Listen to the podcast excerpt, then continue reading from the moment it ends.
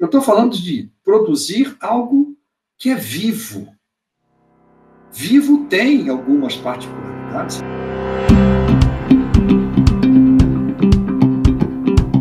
O negócio do agro na no nosso país e na América Latina como um todo continuará se expandindo. Todos os profissionais que têm alguma relação com o agro têm uma oportunidade enorme, enorme, para poder se realizar e poder ter aí a sua fonte de renda e poder ter a sua fonte de, de, de crescimento. Porque o agro é amplo demais. Vamos pegar um exemplo, né?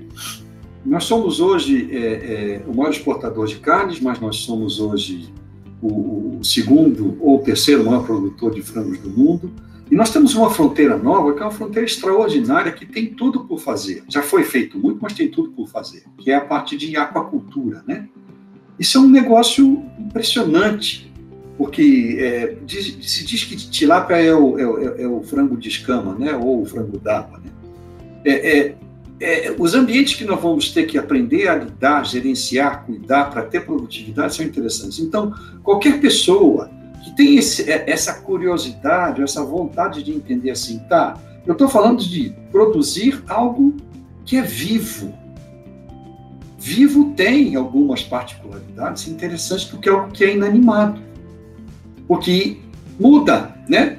Um parafuso, ele com o tempo enferruja, é um processo, é um processo, mas é um processo químico, físico-químico, vamos dizer. Quando você pega um, um, um ser vivo, você está lidando com uma coisa que tem muito mais variáveis. Então, as pessoas que quiserem é, ingressar no agro, que estão escolhendo isso, pode ter certeza, nós vamos ter muita coisa boa para fazer. Por quê? Porque nós temos que usar os nossos recursos de uma forma muito inteligente. E para isso você tem que ter conhecimento. E para ter conhecimento você tem que ter curiosidade. Porque a ciência vai trazer isso. Então você tem que, às vezes, inventar essa ciência. Você tem que começar ela do zero para resolver um problema que surge. Surge todo dia, viu? Todo dia a gente tem uma surpresa nova. E é bom porque é isso que abusa. Então, o mundo do agro, seja de quem está cuidando de automatizar, né? Automação no agro é um negócio que faz diferença e fará sempre diferença. E nós temos muita coisa. Você fala assim, mas então, isso aí é o quê? É, é, máquina. Máquina, você pode falar que é inanimado, mas tem um sujeito por trás que está pensando assim: como é que eu pego esse processo biológico, né? seja uma plantação de café, seja uma produção de frango, seja o que for, como é que eu pego e automatizo algumas coisas para conseguir fazer a coisa de forma mais efetiva? Então, qualquer área envolvida nisso, a gestão do negócio de água, né? Você fala assim, olha, você tem que falar assim, como é que faz a gestão financeira do negócio de água?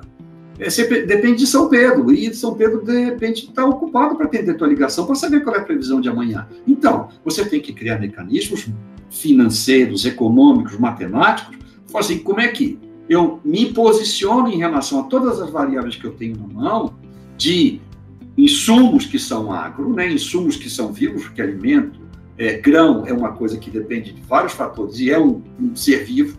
Você tem tudo isso junto para você gerenciar. Então, assim, é a mesma coisa que você fala assim: olha, eu tenho uma mina de, de minério de ferro e eu vou precisar tirar tantas toneladas para fazer tantos parafusos. Legal, mas a mina de minério de ferro hoje, amanhã está lá.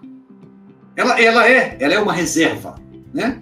Outra coisa, eu falo assim, não, eu plantei milho hoje para colher daqui a tanto tempo, que eu tenho que ter uma produtividade tal, porque eu tenho que atender uma demanda de grãos para tantos milhões de frangos por mês, que eu preciso ter tudo isso funcionando em uníssono. Esse uníssono é o que desafia, eu acho que aí os profissionais de todas as áreas, todas, sem exceção, devem estar atentos, porque vai precisar cada vez mais, porque nós não vamos parar de crescer. E só se cresce se você adiciona algum, alguma coisa nova, algum conhecimento novo. Eu acho que é por aí que o pessoal do agro pode se imaginar. Se escolher ir por aí, vá e vá com fé, porque não vai faltar trabalho para ninguém, nem desafio.